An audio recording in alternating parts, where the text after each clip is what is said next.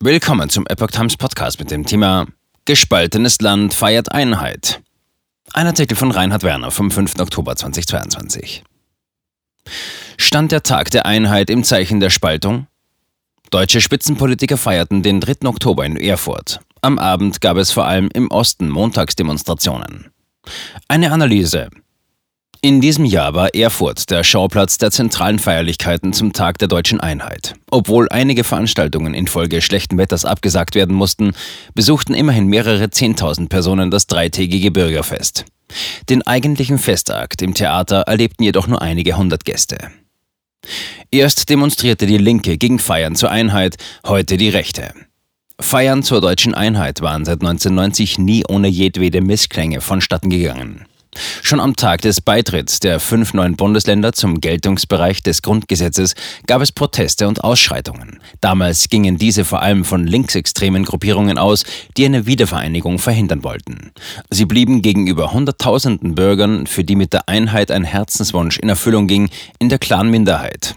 Mit Fortdauer der Jahre blieben die Bürgerfeste, mit denen die Einheitsfeiern in unterschiedlichen Landeshauptstädten begleitet waren, stets gut besucht. Die offiziellen Festakte mit Politprominenz stießen jedoch auf zunehmend geringeres Interesse. In den 2010er Jahren spielten linke Proteste gegen Einheitsfeiern kaum noch eine Rolle. Demgegenüber waren es vermehrt Anhänger rechter Gruppierungen wie Pegida, die Vertreter des Staates mit Pfiffen und Buhrufen empfingen. Im Jahr 2019 wurde moniert, dass die offizielle Feier im 30. Jahr des Mauerfalls gänzlich ohne Schwarz-Rot-Gold auskam. Allein in Gera mehr als 10.000 Menschen auf der Straße.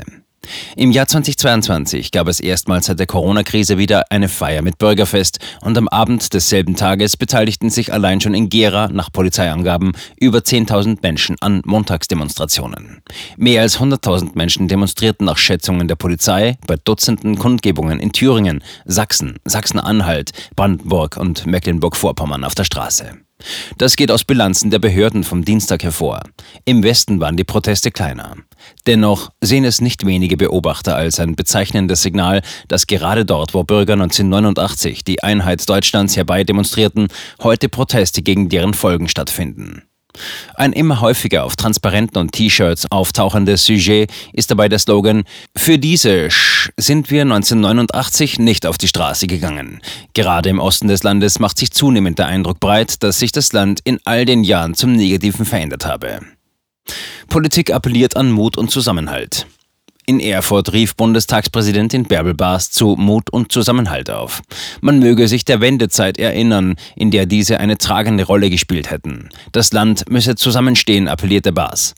Bei allem Streit lebe die Demokratie von der Suche nach gemeinsamen Lösungen. Vonnöten seien weniger Mut und mehr Respekt, weniger Rechthaberei und mehr Neugier, weniger Vorurteile und mehr Empathie.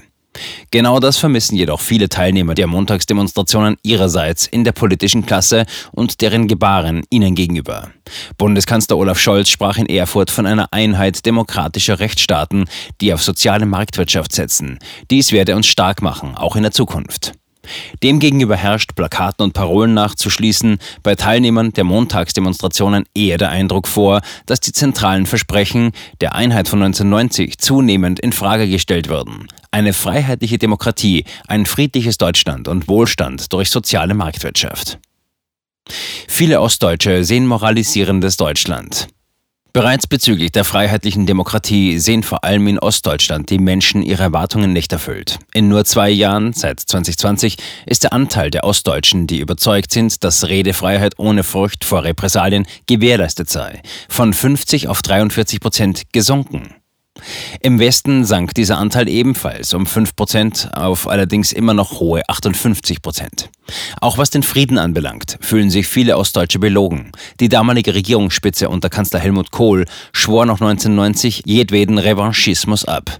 Der Konsens lautete, von der wiedervereinigten Bundesrepublik dürfe nie wieder ein Krieg ausgehen. Mittlerweile ist nach Meinung vieler Montagsdemonstrationen von diesem Konsens nicht mehr viel zu bemerken.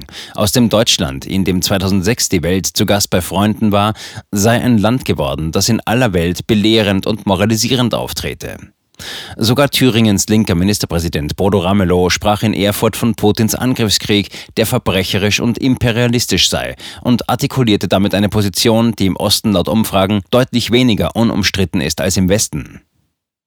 Unter den Montagsdemonstranten und deren Sympathisanten finden sich viele, die bereits 2014 die einseitige Parteinahme für den von Nationalisten unterstützten Euromaidan in der Ukraine als Sündenfall betrachtet hatten.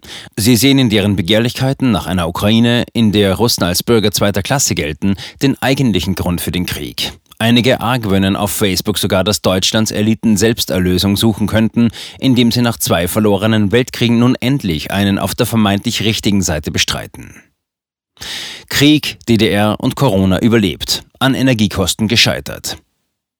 Eines der zentralen Themen der Montagsdemonstrationen ist jedoch auch der absterbende Wohlstand. Während im Osten bereits seit der Wiedervereinigung der Eindruck verbreitet ist, der Westen habe sich an ihm bereichert, kommt nun die Energiekrise dazu. Familien und Unternehmen im Osten hatten deutlich weniger Zeit und Gelegenheit, sich Reserven anzulegen, um in Situationen wie diesen darauf zurückzugreifen. Nun kapitulieren reihenweise wirtschaftlich gesunde Klein- und Mittelbetriebe, die durch Fleiß und Disziplin die Corona-Krise überlebt hatten. Alteingesessene Handwerksbetriebe, die Kriege und Kommunismus überlebt hatten, schließen aufgrund nicht mehr bezahlbarer Gasrechnungen für immer. Das Phänomen zeigt sich auch im Westen.